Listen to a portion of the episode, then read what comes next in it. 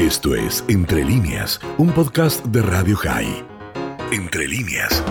Y nos vamos a Israel. Le cuento que el profesor Itzir hoy se ha dedicado a apagar eh, incendios, está ahí mirando dónde están eh, los globos, entonces está muy ocupado y vamos a molestar a nuestro querido amigo el periodista Carlos Gurovich de E24 News, que como siempre tiene la gentileza. 14 horas 22 en Israel. Carlos, ¿cómo estás? Miki, buenos días. Eh, lo que ustedes deseen preguntar, aquí a vuestra disposición, no molestan. Adelante. Bueno, comencemos, Carlos, si te parece, por, eh, a ver, entre las dos urgencias, entre el coronavirus, que claro, sigue ahí siendo tema y agenda, y la preocupación y las medidas, y la situación en la frontera, sobre todo con Gaza, ahí Tzijón está apagando incendios. Cuéntenos. Bueno, empecemos por el tema del coronavirus, del cual pensábamos hacía dos meses atrás que nos habíamos olvidado de su existencia, había salido de los diarios, de las noticias, de escuchar a, eh, los expertos que uno te dice una cosa y el otro te dice otra, estábamos libres de corona y de repente la variante Delta, eh, que es sumamente contagiosa, entró al país y la realidad es que eh, la situación está estable, hay que decir. Si bien hay altos números en contagio y el, el, porcentaje es casi un 7%, lo que es altísimo en realidad, al mismo tiempo hay que decir que la cantidad de vacunados con tercera dosis y el plan de vacunación para todos aquellos que por motivos diferentes desde que comenzó la campaña en enero no lo hicieron, está en su máxima expresión, lo que hace que el objetivo principal, que es que aquellos que ya tienen dos o tres dosis, se, si se contagian, sea un contagio leve, y que los que eh, lamentablemente llegan a ser hospitalizados no sufran más allá de lo que pueda ser una enfermedad dura, sin que produzca muchas muertes. Por otro lado, hay que decir que la mayoría de los enfermos que están hospitalizados son los que no están vacunados, con lo que queda demostrado la eficacia de las dosis las dos primeras, si bien bajó un poco, recibir la tercera, la mayoría está bien protegida y nadie sabe si no habrá una cuarta, una quinta o habrá que vacunarse cada seis meses. Porque sabemos que Israel es el primer país que ha aplicado la tercera vacuna, aun cuando no hay todavía estudios científicos este, aprobados por la FDA de Estados Unidos, los resultados están a la vista. La mayoría de los internados son no vacunados y los que estamos vacunados eh, eh, eh, ese número ha decrecido considerablemente.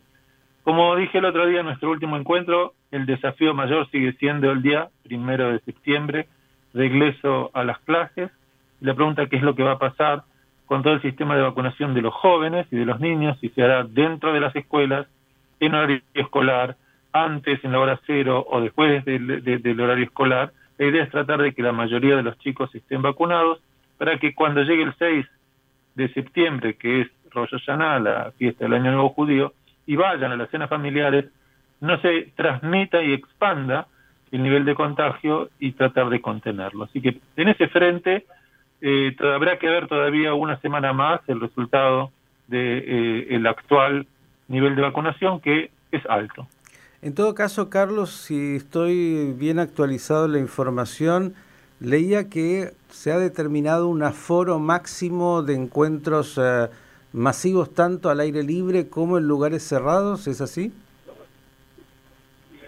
Mira, Miki, debo decirte que si yo tengo que seguir las instructivas de lo que allá, lo que en Argentina que se llama la DISPO, la ASPO, no, ya aquí no hay nada. que ser un curso de cuatro, no, bueno, pero yo sé que esos son los códigos con los que se llamaba en su momento. Eh, tendría que hacer un curso de cuatro años primero para poder explicar todo lo, quién puede entrar a dónde, cómo se entra y se sale. O sea, el mensaje general, genérico es, traten de evitar concentraciones masivas, traten de evitar estar en lugares cerrados donde hay mucha gente, cuídense, sigan utilizando el barbijo. A ver, en estos días se va a determinar cuál va a ser el protocolo para que eh, los judíos que deciden ir al, muro de los lamentos, al cótel, puedan hacerlo de manera segura. Pero el viernes pasado, en la explanada del tiempo, hubo 30.000 árabes que fueron a rezar la mezquita del Aqsa sin protocolo, sin pasaporte verde. O sea, hay en algunos puntos eh, esos agujeros negros por donde se filtra una decisión que afecta a una parte de la sociedad y a otra como que no le hace mella. Y en medio de todo eso, el, virus se aprovecha y sigue circulando. Entonces, sí, hoy dijeron que se pueden reunir en lugares cerrados hasta 100 personas y los dueños de los salones de fiestas presionan porque tenían contratados casamientos para la semana que viene, que es la última semana de agosto, antes de que empiecen las clases, y había 300 invitados, no pueden volver atrás porque ya está todo pedido, los comensales invitados, la, eh, la, carne, el pollo y el arroz y, y, la torta ya está contratado, o sea, es muy, muy complicado y eso genera mucha tensión. Entonces, están los que cumplen 100% con las indicaciones y están los que prefieren arriesgarse a recibir una multa, pero no parar con la vida, la vida continúa. Bien, buena definición. La realidad que se impone incluso a las normas en todos lados. Carlos, ¿qué está pasando entre los globos incendiarios y la alteración en Gaza, cierre de la frontera con Egipto, el pase de Rafíah y, bueno, el ejército de defensa de Israel respondiendo focalizadamente a aquellos que disparan y también incluso una polémica interna por eh, este soldado herido eh, hace el último Shabbat justamente por un terrorista de Gaza. A ver, Gaza se podría llamar The Never Ending Story, la historia de nunca acabar. Y la historia de nunca acabar es porque no hay una resolución por parte de este gobierno que es nuevo, hace dos meses y medio, o casi tres, que está eh, eh, al mando del país, ni los 12 años que estuvo Netanyahu anteriormente, de cómo resolver el conflicto que tiene Israel con el gobierno del Hamas. Hay que entender que Gaza está gobernado por una organización terrorista que tiene eh, eh, sus propias, su propio ejército, su propia bandera, su propio himno. Lo que no tienen es dinero. Y el dinero de este Estado fallido viene de Qatar. Qatar, que también le paga el sueldo a Messi, por si alguien no sabía, es el que le paga el sueldo a los empleados públicos de eh, la Autoridad Nacional Palestina que son los enemigos acérrimos del Hamas. Entonces, dentro de Gaza hay empleados de la Autoridad Nacional Palestina que reciben dinero de Qatar, pero ese dinero no llega a manos de los oficiales empleados del Hamas, por lo tanto hay tensiones internas. ¿Con quién se la agarran? Van a la frontera de Israel, provocan tumultos y lo que ocurrió el sábado, que realmente es un tema más que nada para análisis militar de cómo es posible de que se dé una situación en la que un terrorista puede introducir un arma eh, dentro del, lugar donde se encuentra un soldado y disparar a quemar ropa. Eso lo resolverá el ejército. Pero lo que, hay, lo que sí queda claro es que estas manifestaciones violentas son incitadas por el Hamas, porque el Hamas está seco, no recibe dinero. Y gobernar sin dinero, creo que, Miki, en Latinoamérica y en particular en Argentina, sabemos que es muy difícil. Y por lo tanto, la única manera de llamar la atención o pedir atención o pedir que alguien se ocupe de ellos es o enviándonos los globos incendiarios o enviándonos misiles o enviando manifestantes a la frontera, lo que genera todo el tiempo tensión.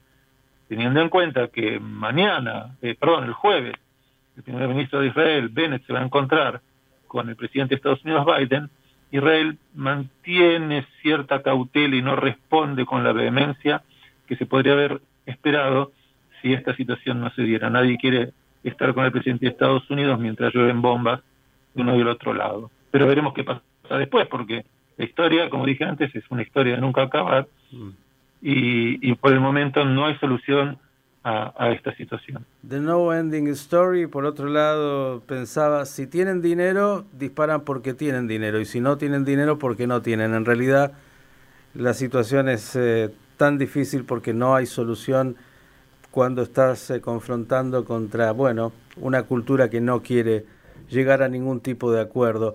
¿Qué otro tema, Carlos? Antes, antes de abandonar este tema, hay, un punto. Hoy, hoy vi las declaraciones de un dirigente, de un alto dirigente palestino, diciendo que eh, los israelíes deben mirar muy bien lo que pasó en el aeropuerto de Kabul, mm. Porque llegará el día en que también yo me tenga que subir a las patas de un avión para salir volando, y si no, mejor que vaya aprendiendo a nadar, porque el destino al que voy a poder llegar, el más cercano, será Chipre. Los palestinos recuperarán el 100% del territorio y todos los judíos israelíes que vivimos acá deberemos retirarnos. Este punto es el que hace que la historia no termine.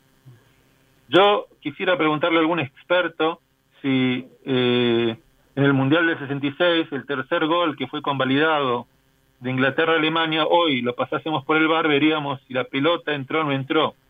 Y si no entró del todo, si los alemanes pedirían quitarle a los ingleses el título de campeones del mundo o volver a jugar el partido. Los países árabes perdieron la guerra del 67 y sin embargo siguen reclamando, como si fuera la tecnología del bar hoy, volver atrás la jugada y anular el resultado. No va a ocurrir. Te quiero agregar nada más que ni siquiera la del 67. Están volviendo a la retórica del 47 previo al Estado cuando, bueno, con la guerra de la independencia dijeron no se preocupen que en un ratito los tiramos al mar a esos 600.000 y se termina esta historia.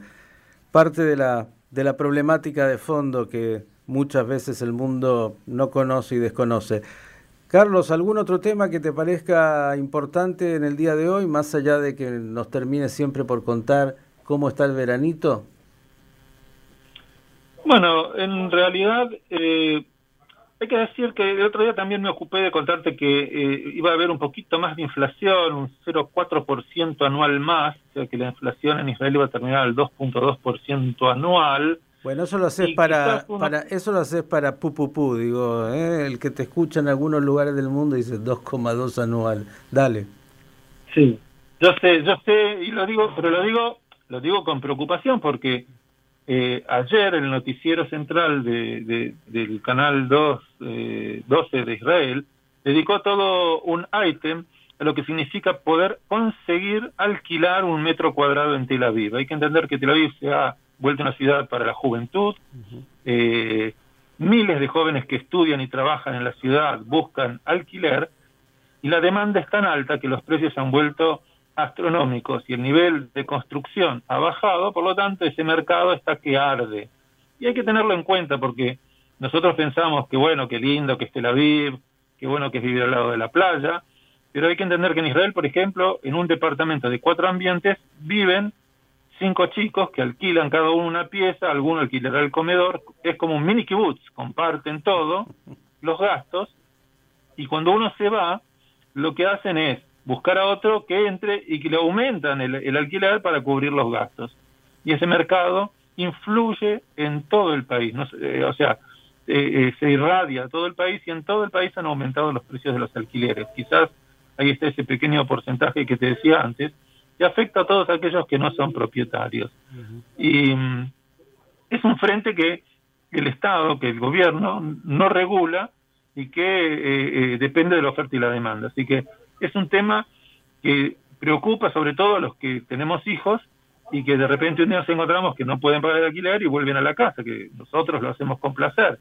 Pero es complicado porque el que trabaja en Tel Aviv, yo que vivo a 40 kilómetros, los chicos no pueden ir y venir todos los días. Y es una situación que amerita en algún momento eh, la sociedad israelí le dé algún tipo de respuesta. Y ahora vamos al tiempo, ¿te parece? Pero claro. Bueno, hoy, debo decir, ayer tuvimos un día maravilloso con nada más que 29 grados. Hoy se mantiene, pero las perspectivas para el fin de semana es subiendo nuevamente los 34, 35 que nos tiene acostumbrado el fin de temporada. Eh, después, si quieres, te mando unas fotos, que unas imágenes que saqué el fin de semana en la playa donde yo vivo en Ashdod, y más imágenes hermosas del atardecer donde por suerte a, las 7 de la tarde, cuando cae el sol, casi 8 de la noche, había nada más que 30 eh, grados. Así que estamos, seguimos en el horno. Pero me parece muy bien y digo, eso para que sepan algunos que también se puede ir a la playa y muy bien en Ashdod y en tantos lugares, en Israel, en Natania, no hay que vivir solo en Tel Aviv, que se puede disfrutar y mucho y en este verano más. Así que, Carlos, agradecerte como siempre, esperar que todo continúe de la mejor manera y que tengamos buenas noticias. Así será, amén. Un abrazo grande. Era Carlos Gurovich, del periodista de E24 News, mm, dándonos un panorama de noticias de lo que es hoy Israel y Medio Oriente. Esto fue Entre líneas, un podcast de Radio High. Puedes seguir escuchando y compartiendo nuestro contenido en Spotify, nuestro portal radiohigh.com y nuestras redes sociales. Hasta la próxima.